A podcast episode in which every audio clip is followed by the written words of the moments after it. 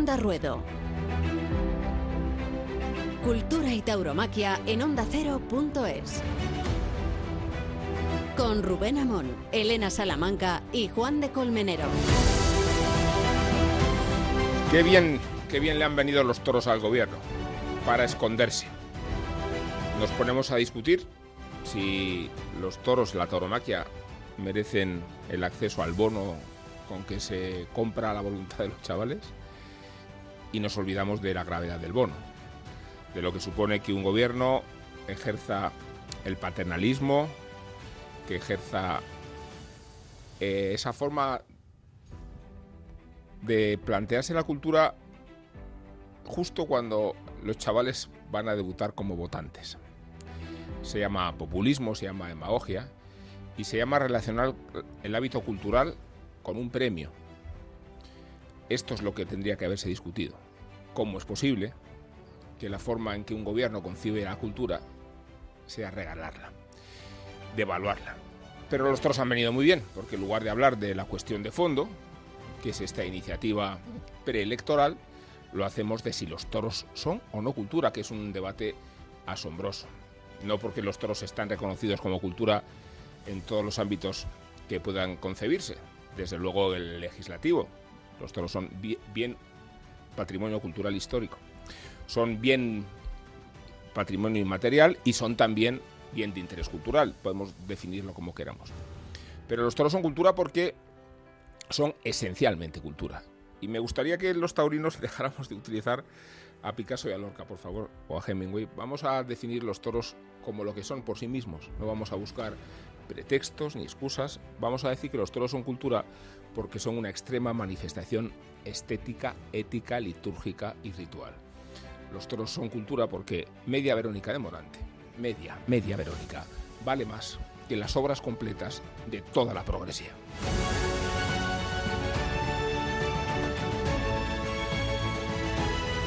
Onda Ruedo.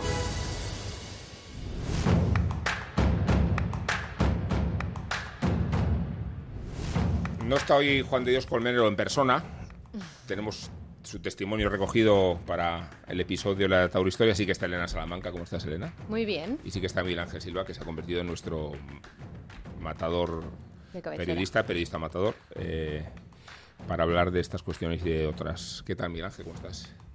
Cabreado, pero bien es que, claro, eh, nosotros somos taurinos, nosotros somos periodistas, nosotros conocemos, estamos habituados a informar sobre este gobierno y sobre la oposición y por eso estamos todos un poco estupefactos. ¿no? Eh, la manera en que se ha manipulado este debate y se ha utilizado la tauromaquia como espantajo para que de paso no entremos en la cuestión fundamental y es ¿qué es esto? ¿Qué es esto de dar 400 euros bueno, empezando por ahí, el año en que vas a votar para, para, se supone, estimular la cultura? ¿Y qué es esto?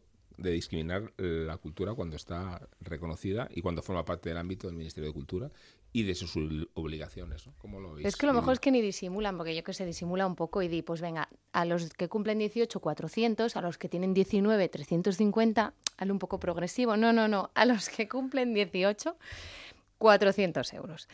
Yo cuando hablábamos de, de IZ, ¿os acordáis hace dos o tres programas que hablábamos de que había respondido a tu pregunta? y estabais muy contentos. Y yo dije, cuidado, no os fiéis. Sí. Si antes lo digo, antes tengo razón. No me fío, no me fío nada, pero es que eh, no me fío de este gobierno porque hay dos partidos en el gobierno. Entonces, ya no es lo que el ministro de Cultura dijese en ese momento, que él tenía que respetar la tauromaquia porque es cultura, porque lo dicen las leyes, que era la gran verdad, sino que, claro, llega el bono cultural en principio parecía que sí, pero claro, hay un socio de gobierno, que son Unidas Podemos, declarados antitaurinos, pues que le habrán dicho al ministro que es que si ustedes quieren seguir en la Moncloa, como llevan diciéndole desde el inicio de la, de la, legislatura, estos son nuestros principios. Entonces no sé ya qué es peor, si es peor Unidas Podemos o es peor el PSOE, pero juntos son la leche. Entonces, mm, es lamentable que tengamos que jugar a eso, aun estando completamente en contra de bonos, de dinero tirado, y en vez de eh, animar al esfuerzo, al trabajo, a que la gente se busque la vida como, como quiera, como busquen y dejen de dar dinero para comprar votos. Aparte de eso, de que estoy totalmente en contra, ya que se hace la tauromaquia tiene que entrar por derecho. O sea, por derecho. Es que no sé, eh, no entiendo. Por definición, ¿no? No entiendo dónde está el problema. Es que es, No, es muy fuerte. ¿Te parece algo cómico, algo circense? O sea, unidas, unidas, unidos, unides, podemos y unidos pueden. Claro. Unidos pueden. Solo hace falta una llamada de Claro. teléfono para vender tu alma al diablo y asistir una vez más y otra y otra y otra a una cruzada. Creo que utilizaba el otro día Vitorino una ingeniería social. O sea, yo dirijo lo que tú consumes, yo redirecciono tus gustos culturales y además lo hago cuando cumples 18 años, cuando puedes votar. Ya hablábamos de la politización de, del mundo del toro mm, hace mucho tiempo, pero es que esto ya él no va más. Y estoy cabreado, Rubén, Elena, porque ¿qué podemos hacer? O sea, ¿qué podemos hacer? ¿Llamar a la puerta de IZ y esperar a que nos dé una reunión a la Sí, va a dar igual, quien- porque Z está cogido mm, por los cuernos. Ya, pero, o sea, O sea, me- y Z da igual, si Z puede respetar la tauromaquia, pero es que es eso, es que tiene un socio de gobierno que le va a decir que no, que esto no, porque es lo único que a mí me importa. O sea, a Unidas Podemos no le importa el paro juvenil, no, no le importan Digo, o sea, sus hay- principios. Hay, un problema con la cultura contemporánea y es que se ha devaluado tanto el término y, y el uso eh, en esta concepción igualitaria de las cosas y dogmática. Todo es cultura y, en mi opinión, desde el momento en que todo es cultura, nada lo es. ¿no? Por eso sacar a los toros de la cultura es, una doble agresión, porque el umbral se ha colocado tan bajo respecto a lo que es cultura, que la cultura taurina lo es porque he mencionado antes esta idea de la plasticidad, de la creatividad, del ritual, de la tradición, de la tradición en el mejor sentido. Cuando se menciona la tradición, siempre se trata de vincularnos a lo conservador. Yo digo que tradición es el derecho romano, tradición es la, democracia ateniense. O sea, hay, tradiciones, eh, y la tauromaquia es una de ellas, que están relacionadas con lo moderno y con lo vanguardista, también con el pasado. ¿no?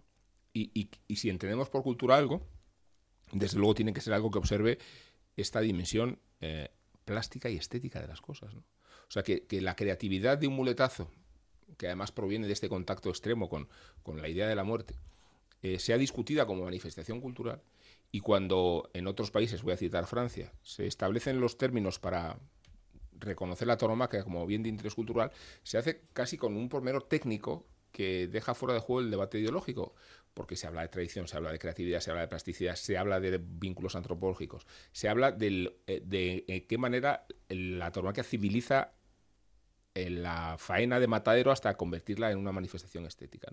Son términos técnicos que, que se utilizaron en Francia. ¿no? Y aquí, en cambio, se observan con recelo, ¿no? porque vamos siempre a la simplificación de aquel lema que vemos de los antitaurinos, la tortura no se hace ni cultura, y ahí se lo podía poner IZ en una camiseta. ¿no? Pero es que eso, sí, no, No, pero ¿cómo eliminamos eso? ¿Cómo, ¿Cómo eliminamos el debate del plano ideológico? Lo han hecho los franceses, pero, oiga, señores, que aquí está el génesis. Sí, en Francia, por cierto, el bono cultural se puede utilizar para ir a los toros en el sur. ¿eh? Bueno, claro, es que se respetan las leyes. Es que, es que no podemos volver al debate de ¿es cultura o no es cultura? No, hay una ley en el BOE publicada, ley 18 barra 2013, en el que se regula la tauromaquia como cultura. Y ahí además se explica muy bien. Y vuelvo a lo mismo, es que lo grave es que IZ lo sabe y se conoce la ley. Entonces, esto es una sinvergonzonería, una discriminación y un señalar con el dedo una vez más. ¿Que Vamos ¿Qué se puede hacer? Nada. a conversar con un jurista, con un amigo además, con un ganadero que es Javier Araúz Robles, pero lo convocamos en calidad de jurista porque además Javier se ha expuesto en todas las grandes batallas que han tenido que ver con el reconocimiento de la tauromaquia. Se me ocurre entre ellas eh, la contundencia con que sus argumentos cuajaron para que los toros eh, volvieran a Cataluña en el sentido de que el Tribunal Constitucional diera por inválida la iniciativa que adoptó el Parlamento catalán para abolirlos. Eh, Javier, ¿qué tal? ¿Cómo estás?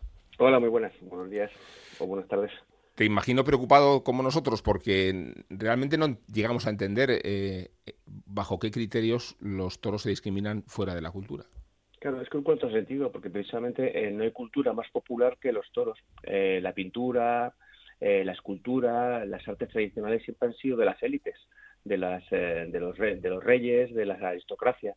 Y precisamente la cultura que es popular, que nace del pueblo, que ahí, eh, se instala en todos los pueblos de España, que se instala en las clases más bajas, que nace de la cultura popular, que, que se asocia a canciones populares, que se asocia a música popular, que se asocia justamente a lo que es la vivencia popular es eh, precisamente los toros. Eh, los toros no tienen ningún sentido como espectáculo de élite, al, revés, eh, nacen de las raíces populares de los pueblos de España. Precisamente es un contrasentido que algo que nace en los pueblos de España, que es común a todos los pueblos de España, desde Galicia hasta el sur, y no se ha protegido por partidos políticos que se dicen son populares, es decir, que tratan de proteger a la tradición más popular eh, de los pueblos de España, ¿no? Es, es lo de contrasentido. Em, es, em, es, algo anormal que un partido como Socialista o un partido como Podemos, que lo que defienden eh, precisamente es lo que es común a todos, em, estén en contra de algo que es una, una, una actividad que nace de lo más profundo de las raíces. Los toreros son gente del pueblo, los, eh, el toro es un, es un animal del pueblo, que nace del pueblo y que se impulsa por el pueblo, no tiene otra actividad, no tiene otro objetivo, no tiene otra, otra em, rentabilidad que no sea eh, la cultura. Eh, precisamente algo que nace del pueblo, que es algo que entiende todo el pueblo. A mí me asombra siempre, por ejemplo, como has dicho tú antes, que pueblos donde se dan un solo espectáculo todo uno al día puedan apreciar una Verónica de, de, Morante, pero le sale de dentro. En cambio, le llevas una obra a lo mejor de Velázquez y no la, no la valoran con tanta con tanta mm. prontitud ni con tanta intensidad como una Verónica de Morante. Y a lo mejor la Verónica de Morante la han visto una vez en su vida nada más, ¿no? Pero distingue una Verónica de Morante de una Verónica de otro torero cualquiera, ¿no? Eh, ¿Por qué? Pues que es pura sensibilidad, es pura sensibilidad popular. Fíjate, preguntó antes Miguel Ángel Silva, ¿qué se puede hacer? No, yo entiendo que, eh, desde el punto de vista de, de, la actividad de los tribunales, muy poco, eh, aunque en mi opinión, conceptualmente aquí se produce una prevaricación, ¿no? Pero digo que no sé si es conceptual, si es fáctica, si, si técnicamente, Javier, se puede revertir de alguna manera esta iniciativa es, complicado porque hay una política que se llama la política de fomento que ejerce las actividades, eh, las, las, administraciones públicas que pueden fomentar aquellas actividades que consideran eh, más eh, procedentes en cada momento. El problema es un problema más de fondo. El problema es que ellos, bajo la rúbrica de una política de fomento de la cultura, excluyen actividades culturales de primera magnitud. Eso es lo que es arbitrario. Es decir, si usted, usted tiene potestad para fomentar el cine, se considera que en un momento el fomento de la política del cine es, un, es de interés general, o el teatro, o cualquier otra actividad. Pero si usted lo que no puede hacer es, bajo, eh, bajo un paraguas general, que es fomento de la cultura, excluir arbitrariamente actividades que son eminentemente culturales. Eso es lo que no se puede hacer. Em, y eso es donde es atacable desde el punto de vista jurídico, que es la arbitrariedad administrativa. hay que distinguir entre discrecionalidad administrativa y arbitrariedad administrativa. Discrecionalidad es elegir entre varias opciones, pero aquí es que hay una solución elegida, que es la cultura. Entonces, una vez que usted ha elegido la actividad cultural para fomentarla, lo que lo puede hacer es excluir, resulta arbitrario excluir algunas manifestaciones de actividad cultural, como es la, como pueden ser los toros, como le diría lo mismo si fuera el teatro, por ejemplo, o, o, el cine, ¿no? o, la literatura, ¿no? Em, usted ha, escogido una política general, ha entendido que eh, el interés general, teóricamente, fomentar una actividad determinada que es la cultura. Pues dentro de la cultura usted tiene que fomentar cualquier manifestación de esa cultura. Lo que no puede hacer es arbitrariamente discriminar algunas actividades culturales como son, como son los toros. Eso es evidente. Claro, desde el punto de vista eh, objetivo, además, es que estamos hablando de la primera actividad cultural de este país, económicamente hablando. Representa prácticamente el 1% del PIB directa e indirectamente. Eh, con lo cual tampoco hay una razón económica eh, ni, de, ni de política social o de política económica que justifique excluir los toros, todo lo contrario.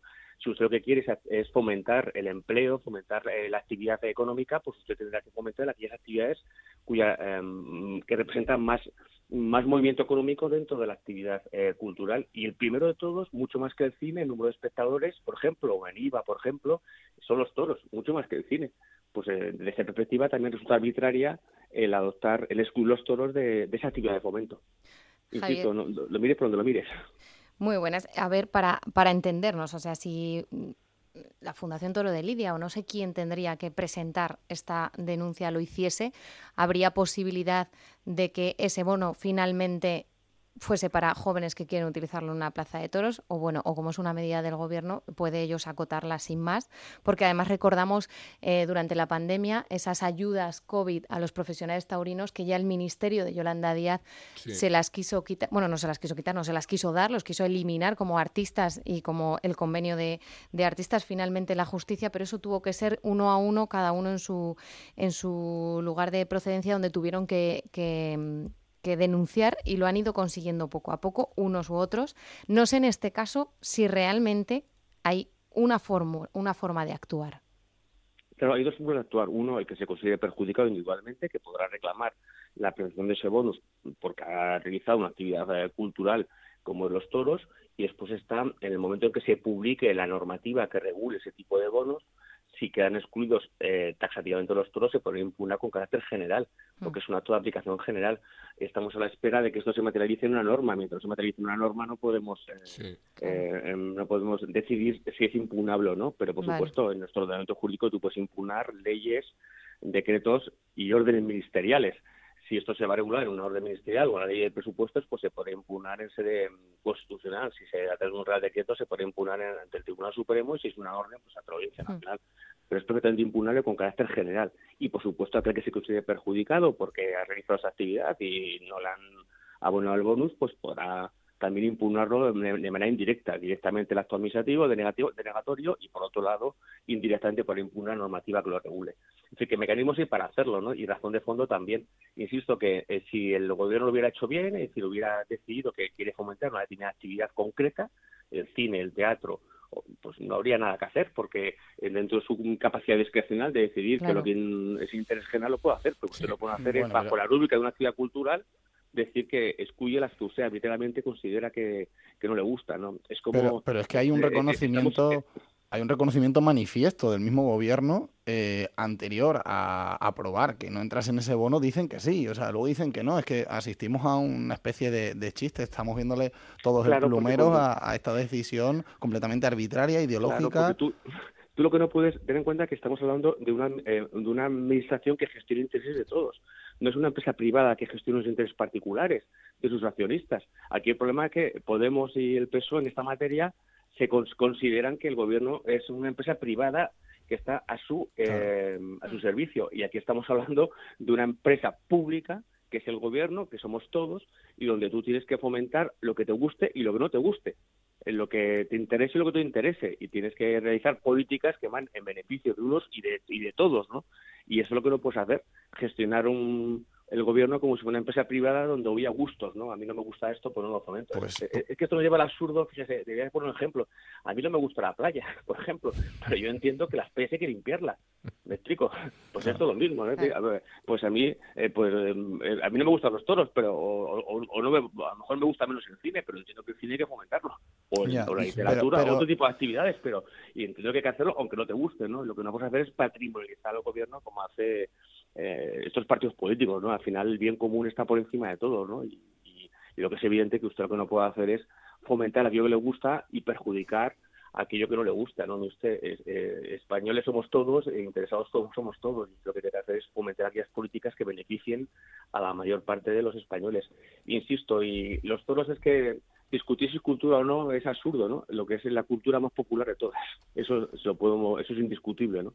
Eh, están todos los pueblos de España, en los de menos habitantes y en las ciudades de, más, de mayor población, ¿no? Y es algo que entiende que es común a todos los españoles, ¿no? Y que está en nuestras raíces, ¿no? Y mm, la cultura, insisto, la cultura con mayúsculas siempre ha sido de las élites, ¿no? Pues es incomprensible que partidos políticos que tienen una ideología muy populista, muy populista no defiendan una actividad que es eminentemente popular. Otra cosa no, pero popular.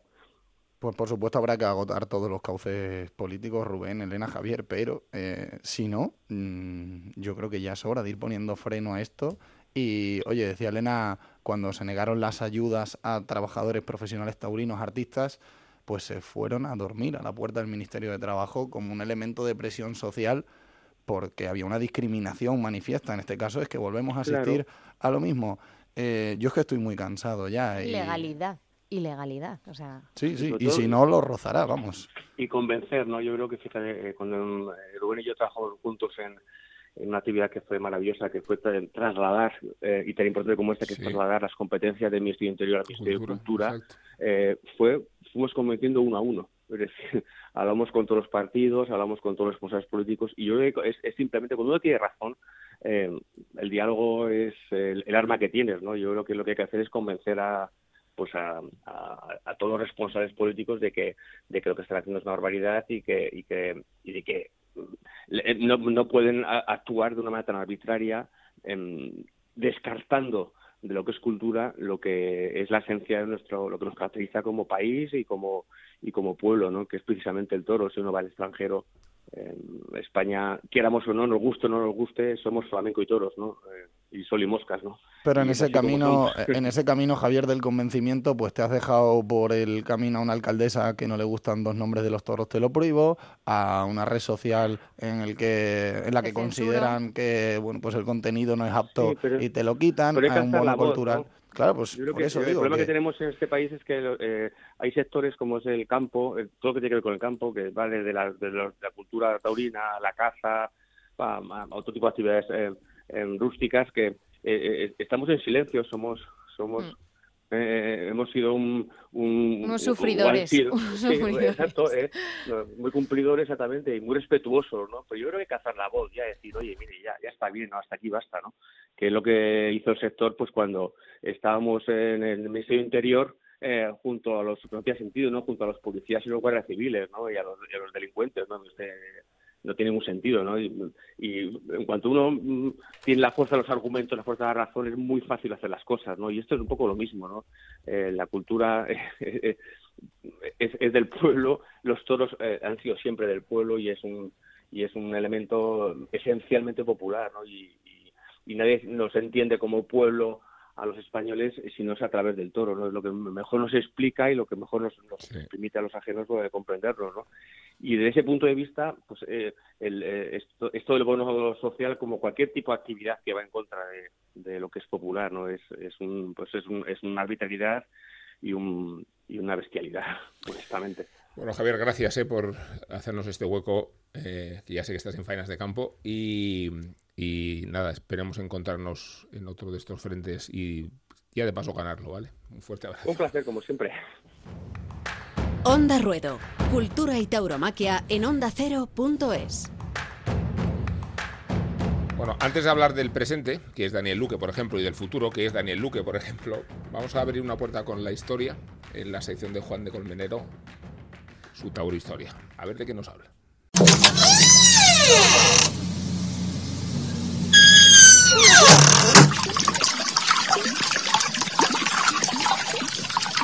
Y aparecemos en el año 1891, en el corazón de Sevilla, en la sevillanísima calle de La Palma.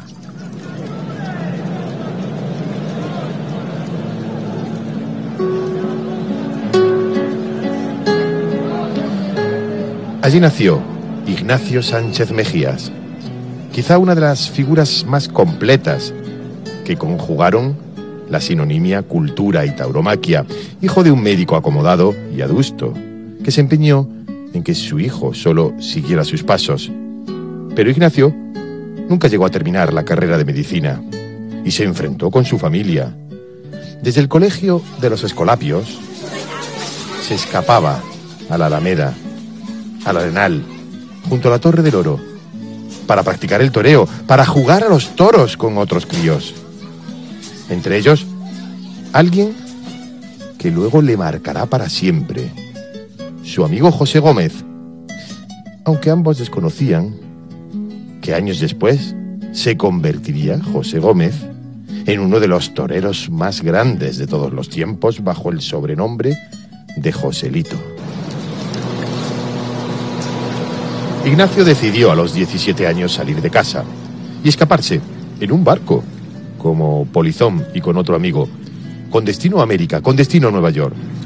Allí primero le detuvo la policía, confundiéndole con un anarquista dinamitero. Luego no encontró trabajo, luego pasó hambre y finalmente consiguió llegar a México y colocarse como subalterno, donde consigue un empleo fijo como peón. Contrariado añorando su tierra, meses después, Ignacio decide volver a España. El regreso lo facilita el torero corchaito, Fermín Muñoz, y pasa a formar parte en ese momento de su cuadrilla.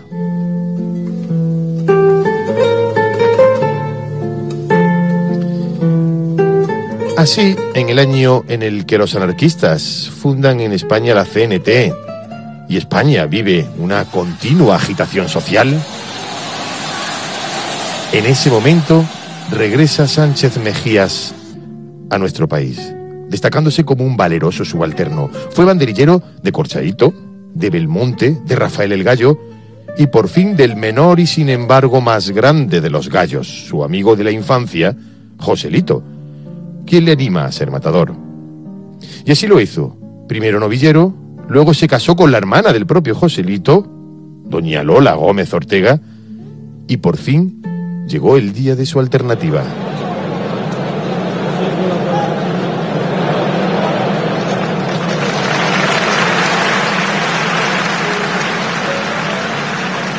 ...1919... ...y en la antigua Plaza de Toros de Barcelona... ...toma la alternativa de la que se cumplen... ...ahora 100 años... ...de manos de su cuñado, de Joselito... ...y con Belmonte como testigo.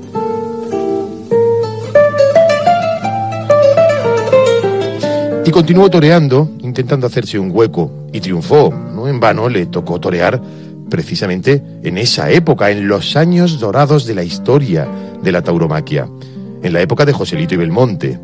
Pero el éxito de Ignacio se basaba en ser polifacético, con alardes temerarios, recibir sentado en el estribo banderillas por los adentros y toreo de rodillas.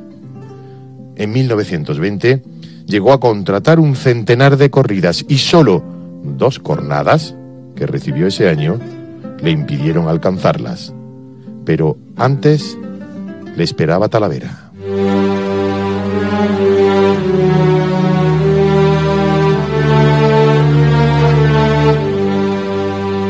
El 16 de mayo alternaba con Joselito cuando el toro bailaor de la ganadería de la viuda de Ortega pequeño y burriciego, el toro solo veía de lejos, le dio una cornada en el vientre. Mientras lo llevaban a la enfermería, Ignacio mató al toro de su cuñado. Al terminar la lidia, cuando entró al ver el herido, el herido era ya cadáver. Ignacio lo veló esa noche y lloró siempre inmortalizando la fotografía donde, abrumado por el dolor y sosteniendo con una mano la cara de Joselito, mientras con la otra acariciaba su cabeza yacente. Es quizá una de las fotografías más emotivas de la historia de la tauromaquia. Aquello le marcó para siempre y le acompañó toda su vida. Pero Ignacio siguió toreando unos años, pero en ese momento comenzaba la otra gran vida de Ignacio Sánchez Mejías. Porque si algo tiene de especial y que le ha hecho único es su faceta artística, literaria, cultural, teatral, musical. Valga la redundancia de todo con la tauromaquia. Pero en 1927 Ignacio se cansó y se marchó de los ruedos. Y lo primero que hizo fue reunir en su finca a los jóvenes poetas de la generación del 27. Allí nació la famosa generación del 27 y Sánchez Mejías formó parte, creó y convocó la primera reunión de la generación del 27. Escribió varias obras de teatro, sin razón, de corte psicoanalítico, que estrenó María Guerrero con gran éxito de crítica y se tradujo a varios idiomas.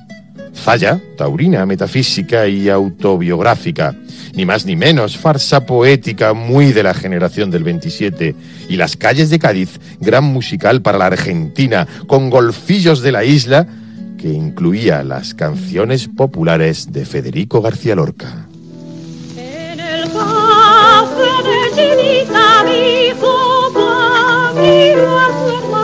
también dio una conferencia sobre tauromaquia en la Universidad de Columbia en Nueva York. Fue actor de cine, fue jugador de polo, automovilista, novelista, poeta, amigo del general Sanjurjo, promotor fallido de un aeropuerto en Sevilla y hasta presidente del Real Betis Balompié. Pero en 1934, siete años después, no lo pudo remediar y volvió Ignacio a los ruedos y triunfó en Santander y luego en Bilbao.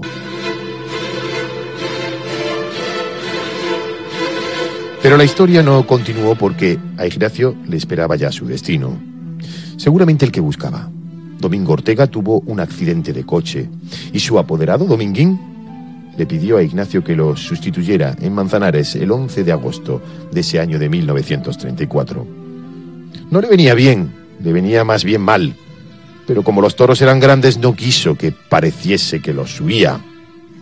Por primera vez en su vida acudió él mismo al sorteo y sacó él mismo las dos papeletas con los números de los toros de Ayala que le correspondían.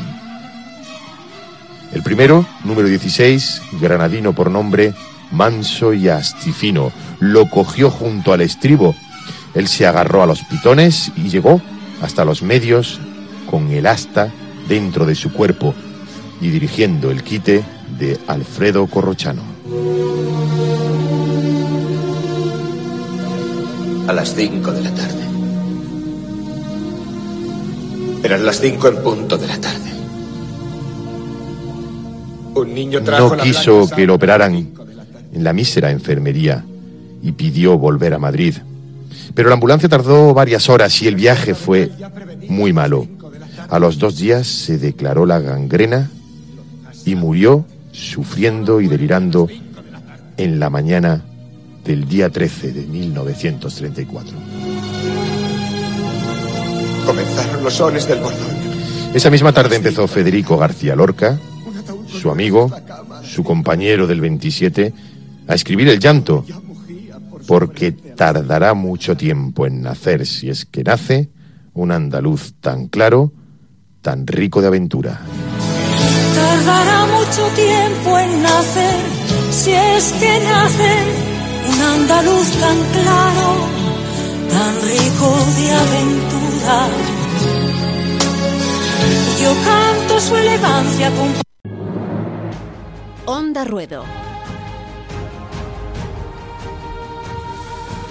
Bueno, la actualidad de, este fin de semana nos la ha ofrecido Madrid eh, en una tarde que recuperaba la que se suspendió por las malas condiciones del ruedo, esa corrida medias de Jandilla y de Victoriano del Río, en la que intervinieron Ureña y, José María Manzanares y Diego Urdiales.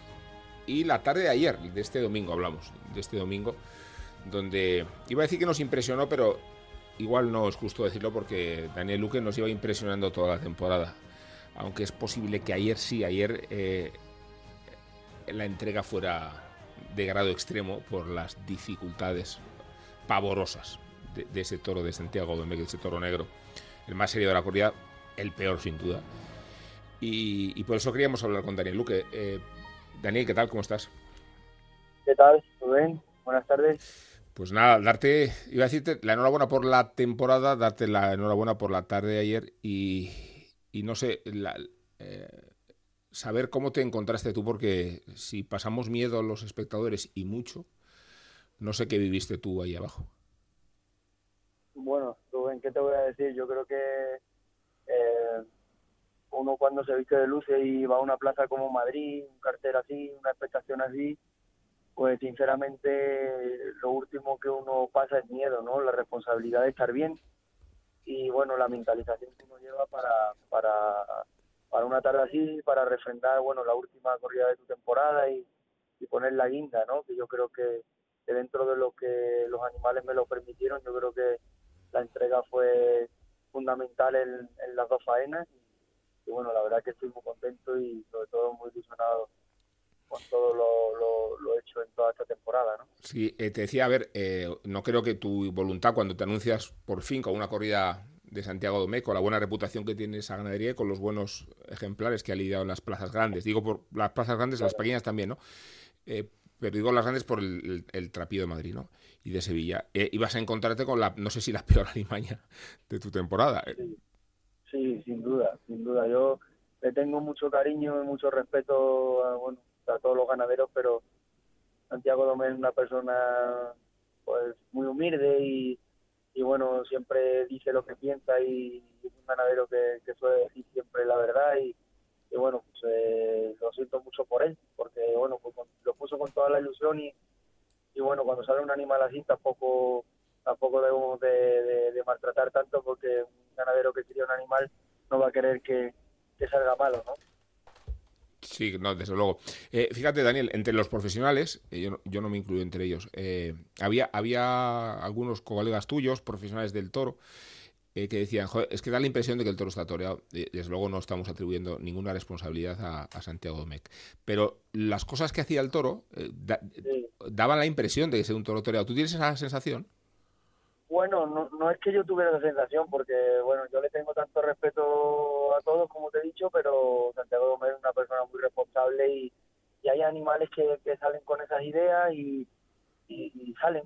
Y uno no quiere que nunca te toquen, y menos que te toquen en un sitio tan importante, ¿no? Pero, pero ¿sabes qué? Cuando me quité el vestido, pues eh, dije, tenía que ser así, ¿no? Tenía que ser así para que también vieran que, que soy capaz de dar el paso cuando muchos de los años, pues a lo mejor que lo tenía todo más todo más claro y, y todo más a favor, pues a lo mejor no di no di el paso que tuve que haber dado. Entonces, pues ahora la vida me tenía que poner este toro en este camino y en este día para que para que vieran que sí es verdad lo que lo que sí estoy haciendo esta temporada y estos años atrás. ¿no?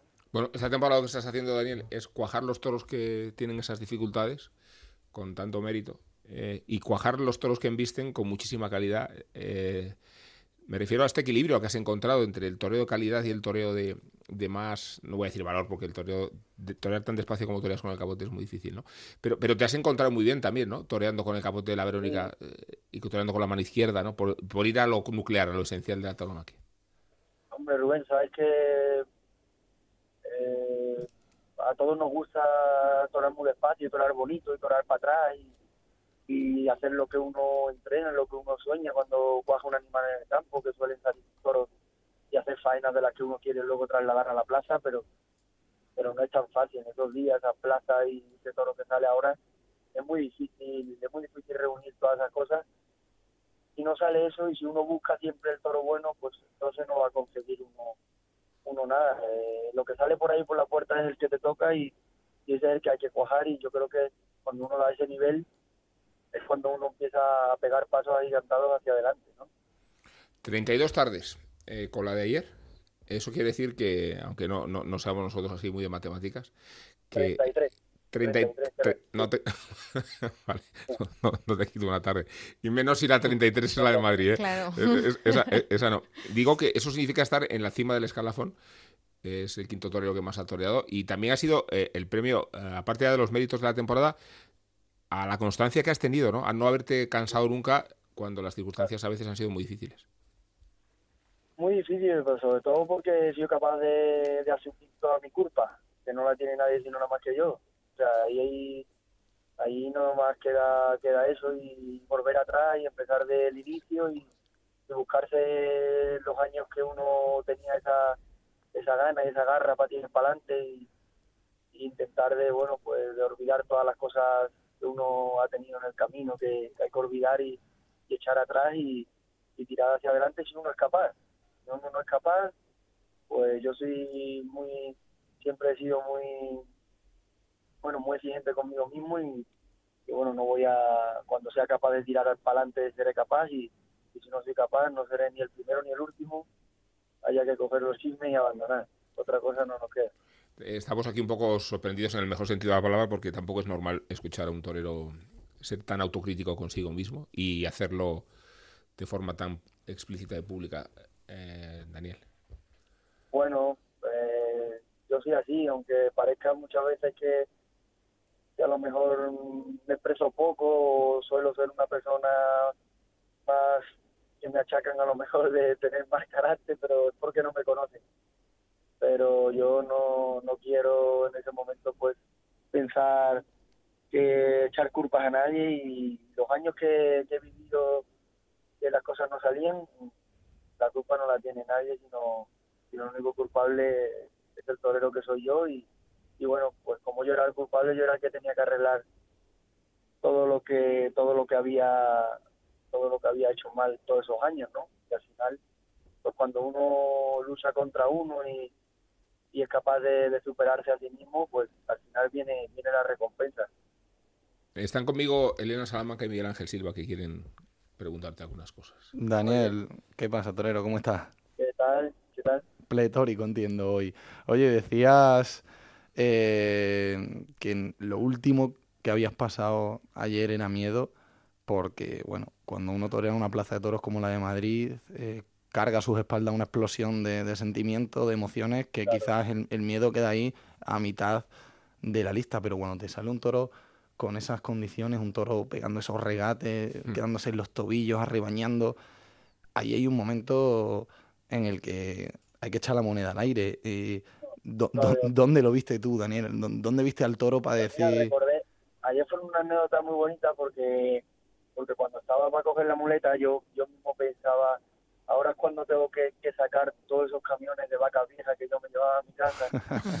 Y entrenaba con ella y, y para muchas veces pero pero esto para qué vale si esto no vale para nada te va a quitar ti pues no ayer me di cuenta que, que sí valía mira si valía que al toro de ayer yo no soy capaz de meterle mano por ningún sitio o sea llega un momento que es que cuando cogí la espada se me había acabado la técnica.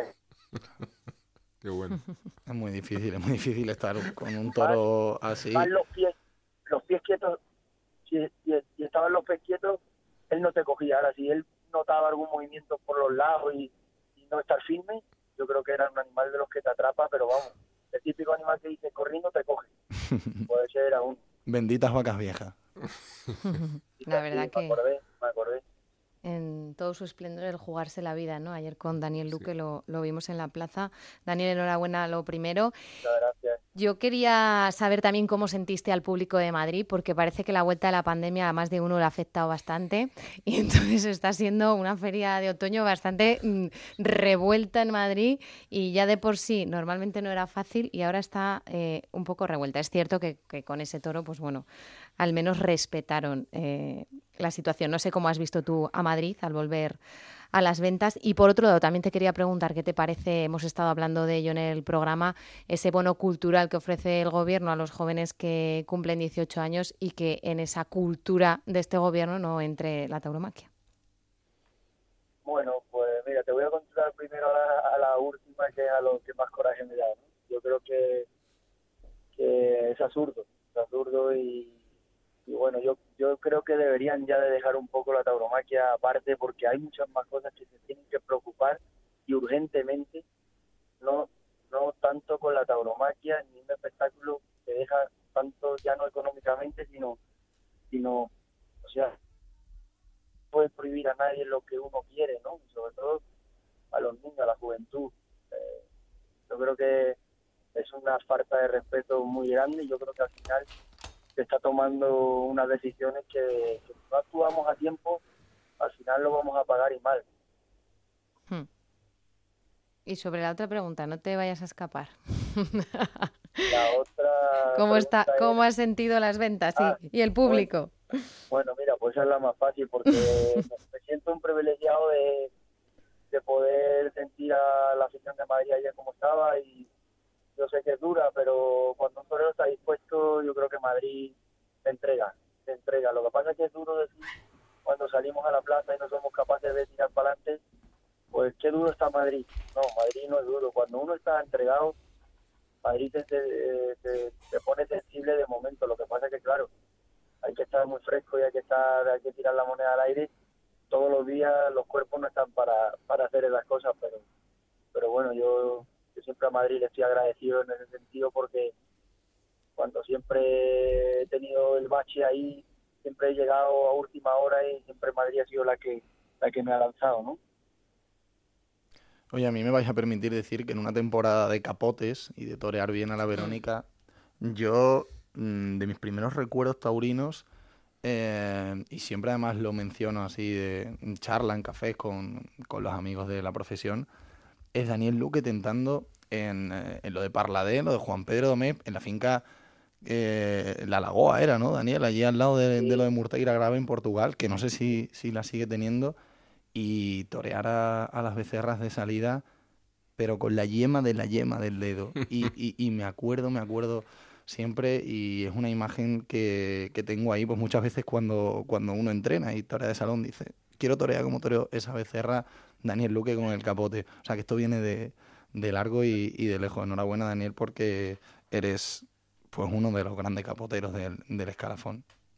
Muchas gracias. Hay muchos compañeros que torean muy bien el capote, eso, es, eso, tiene que, eso sale natural, eso, eso sí que es de verdad que aunque uno aprenda la técnica de, bueno, de torear y de, del tópico de enganchar, de los vuelos, de todas esas cosas que, que bueno, que nos agarramos que al final es, es, la, es la técnica, ¿no? Pero, pero ahí hay un, ahí hay algo que, que, te lo da tu madre cuando, Hmm. cuando, cuando te pare y te dice ahí lleva esa, esas gotitas, ¿no? Que, que te caen para que, para que uno sea, para que eso salga natural, ¿no?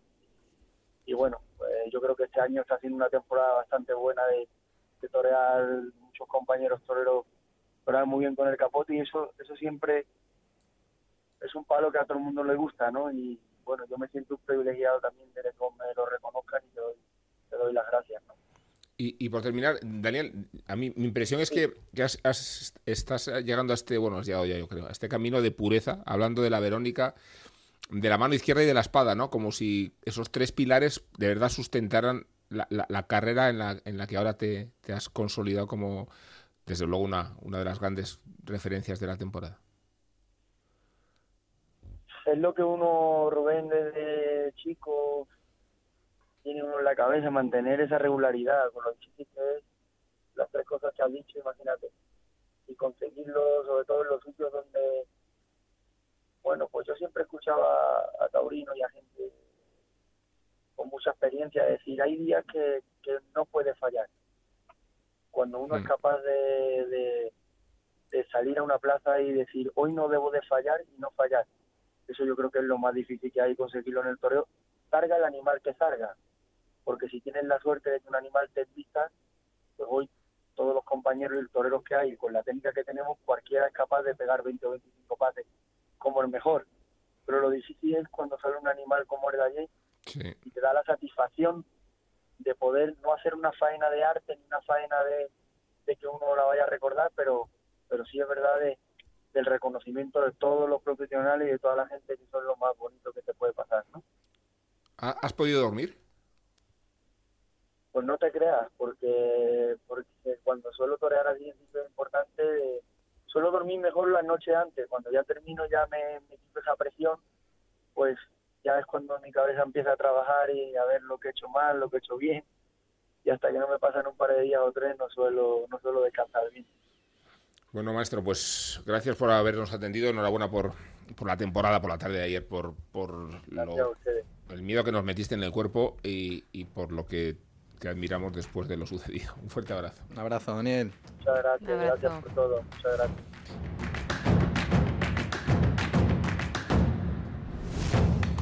Que, bueno, hablando un poco de este fin de semana en Madrid, eh, decías, Elena, el público, ¿no? Está el público, yo creo que en un grado de extrema incomprensión. Digo, es un público inescrutable, arbitrario. Si antes hablábamos de discrecionalidad y de arbitrariedad, me gustaría saber por qué cuando un toro le pega una voltereta ureña, eh, con razón el público se sugestiona e interviene en el patos y entonces interviene una especie de, de, conmoción y cuando le pega un volteretón a Manzanares se le penaliza. El trato que se le dio al Juli, por ejemplo, ¿no? en la tarde de ayer. Esta discriminación que se sigue haciendo entre figuras y no figuras. Eh, creo que elogiando demasiado a los que no lo son, pongo el caso de Ureña, que yo creo que, que no estuvo a la altura del toro de Jandilla, y en cambio casi reventando la faena de los de los de las figuras como si siempre estuvieran bajo sospecha, ¿no? Yo creo que, que esta es una sí. costumbre de Madrid, pero sí. que en esta feria se está radicalizando mucho, ¿no? Sí, bueno, el, el, el amor, odio, vamos, amor, ¿no? Odio directamente. Madrid tiene una cosa que no soporta que alguien se haga rico fuera de Madrid. Sea, sin los triunfos de Madrid. Y entonces el que viene en figura, claro, lo tienen que hacer ellos figuras. Si Madrid no lo hace figura del toreo, entonces esa es la gran batalla que tiene el Juli con Madrid, porque el Juli es una máxima figura del toreo que ha tenido tardes complicadas en Madrid, pues bueno, sí que también tuvo su tarde de cantapájaros, el sobrero aquel de Ana María Borquez también, pero una, bueno. Una puerta grande. Una, una, puerta grande, claro. Juli, que abre hasta las de los supermercados, o sea que no... Por eso. Entonces, eso lo llevan muy mal. Es como si no te he alzado yo a los cielos, no tienes nada que hacer. Y luego, pues otros toreros, pues como tú dices, ¿no? Ureña entra en el corazón de ellos y entonces ya, eh, ya está. O sea, no, no existe nadie más. Pero es cierto que eh, están como más 嗯 insoportables, ¿no? Más como a destiempo, cada vez, cada vez protestan más a destiempo. y- a matar, por ejemplo. claro, eh, bueno, es verdad, eso me pareció algo... mm, Manzanares entra a matar y le da ¿Cómo una puede, voz. ¿Cómo puede sa- pasar eso en la primera plaza del mundo? No puede, o sea, eso es educación taurina, eso mm, a todo el que viene a los toros cuando se ponen a matar todo el mundo está callado, le dices "Shh, que ahora va a entrar a matar, ¿no? No, no, aquí llega uno y A grita. que, a que notamos a veces cuando la plaza empuja para pinchar. Sí, sí. A veces. In- incluso nosotros los toreros. Sí, ¿verdad? Muchas veces empujamos para que pinche el compañero, pero nos lo callamos. No, a ver, también es injusto hablar de la Plaza de Madrid, ¿no? Sí. Todos sabemos que al final... sí, hablamos de lo que hablamos. Sí, que sí. a- bueno, ya, creo que no hay ningún torero que no haya tenido un comentario. Yo de- debutaba de novillero en Madrid y no me había quitado el capote de, de paseo. Recuerdo terminé de hacer el paseillo y ya escuché, pero chaval, vete a jugar al baloncesto. Esa Más, fue- como un cuchillo en Y lo de la chaquetilla. Ya. Digo, hostias, pero espérate, que- espérate, joder, que, que es mi presentación de novillero en. Madrid. Y, y ya hay- una predisposición, a veces hay una predisposición. Y fíjate, Rubén, Elena, yo estoy eh, expectante a ver qué va a pasar con Morante. ¿Cómo va a estar el público con Morante? sí, Eh, Bueno, Morante en. Madrid lo quieren y lo respetan bastante. sí, pero. Vamos a eh, ver. a Lo ver, cu- cuando la como- cátedra se erige en. Viene, de- viene en figura, figura, figurísima. Entonces, Sí, pero es verdad a que ver. con Morante viene es el con líder el del escalafón en máxima figura, es verdad. Pero yo, yo Como Morante también con Sevilla ha tenido muchas broncas, sí. pues también Madrid como que lo siente suyo también en esa parte. Yo creo que Morante sí que es la excepción que, que, lo, que lo quieren ver y lo respetan, pero que es eso, que a, A, ver, cómo se levanta el a personaje. ver cómo se levanta el personaje. Bueno, eso lo, lo contaremos en el programa del lunes que viene. Y haría una mención a las cuadrillas, en concreto la de Miguel Ángel Pereira, Sí, la verdad que es que estuvo Bien. bien puro Javier, Javier Ambel también. con los capotes, ¿eh? Sí, con- la verdad que fue una maravilla. Hay una generación de, de banderilleros jóvenes y muy Sí, y bien en preparados. muy buena forma, ¿no? y- Sí, es verdad. Y es una maravilla verlos. ¿Ves? Y ahí sí rompe el Mm. público, bueno, ahí rompe todo el mundo, o sea, ahí Sí. ponen de acuerdo a, a todo el mundo. Decía una cosa Daniel, que también tenía razón, y es que Madrid es duro, Madrid es exigente, pero oye, qué bonito mm, que los toreros podamos tener esa moneda de cambio, de, Sí. bueno, pues cambiar la situación en un momento dado y que el mismo que te gritaba, vete a jugar al baloncesto un día, pues te esté sacando el pañuelo para pedirte la oreja. Qué pena que no esté Juan de Colmenero porque íbamos a coincidir en lo que es el toro de Madrid. Para mí el toro de Madrid es el toro de la ventana del puerto que se lidió ayer, ese toro castaño rematado, bien hecho, cuajado, serio, con cara, pero armonioso y, y de buenas hechuras, ¿verdad? Esa, esa, esa reunión de lo serio con lo... Bueno, y acorde a su, a su encaste, ¿no? Sí. Es un- no podemos decir un toro concreto, yo creo que cada ganadería o cada Sí. rama tiene su Pero morfología. que era bonito, daba gusto verlo salir, ¿no? Y, Y lo del puerto, Eso pues se ve, obviamente. si es que eso se ve. Le ves en el campo, le veas en, el- en los corrales o luego en la plaza, cuando sale un toro de Madrid o sale un toro de Sevilla, es- lo dices, eh, un toro de Madrid y se ve, y la armonía, las hechuras, y es que hay que tirar por ahí. Vamos a ver si nos reorganizamos de cara a la temporada que viene, porque bueno, ayer también la corrida fue un poco escalera y Sí. eso hay que mirarlo. Bueno, el lunes vamos a hablar de- Morante, a ver cómo ha terminado la temporada, porque eh, torea este martes, pero la cierra en Jaén en- y en Arenas de San Pedro antes. Es que está el tour en marcha, ¿eh? Arenas la tenemos cerca, ¿eh? Pero no nos despedimos nunca sin el epílogo de Elena Salamanca y aquí estamos. Hasta la semana que viene. Bueno, aunque ya lo hemos hablado, aunque ya hemos analizado la persecución de ciertos partidos políticos a las libertades, o sea, vamos, ir a los toros, no me voy a quedar con las ganas de dedicar a la nueva medida por fomentar algunos tipos de cultura, una sonora bronca desde este rincón, porque a pesar de estar en contra de regar con dinero la búsqueda desesperada de votos, si lo hacen como estrategia, hombre, pues que al menos no haya discriminados, y más un gobierno que tiene gastadas las banderas del progresismo, del feminismo, del animalismo, del buenismo, hombre, por favor, bronca para Unidas Podemos y más fuerte para el PSOE por callar y tragar. Bueno, bueno, bueno, ¿cómo fue ese momento en el que alguien decidió ponerse a cantar un fandango a Miguel Ángel Pereira desde un tendido de las ventas? Ay, Dios mío, qué torpeza y qué poco pegaba. ¿Cómo no se dan cuenta de eso? La más insoportable que nunca Plaza de las Ventas acertó en este caso en intentar callar a esa mujer que con tanta voluntad lo intentó, pero tan desacertada estuvo. En la vida como en el toreo hay que estar siempre bien colocado y ser oportuno. A ver, que igual si hubiera cantado un chotis, pues bueno, no sé, pero vamos, bronca para esta mujer.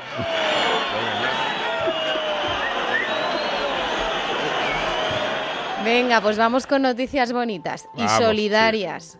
Merece la pena poner el foco en el festival que se ha celebrado este fin de semana en Ledesma, en Salamanca, el pueblo de Domingo López Chávez. Precisamente, él es el impulsor y organizador de un festival benéfico para ayudar a la Asociación de Enfermedades Raras de Castilla y León.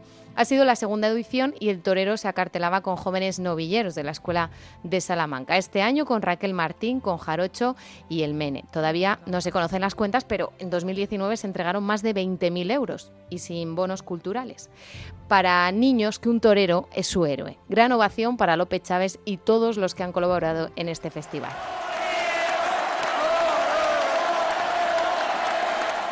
Y un recuerdo, un reconocimiento a un hombre fiel a su maestro, la sombra de un genio, quien mejor comprendía las debilidades de un artista histórico. Se ha muerto Gonzalito, Gonzalo Sánchez Conde, desde 1967 hasta 1999 a las órdenes de Curro Romero. 32 años vistiendo al artista. Era un par de años mayor que el maestro. Se lleva con él los grandes secretos de una época maravillosa del toreo junto a uno de los más grandes. Descanse en paz, Gonzalito, y recoja esta sincera ovación.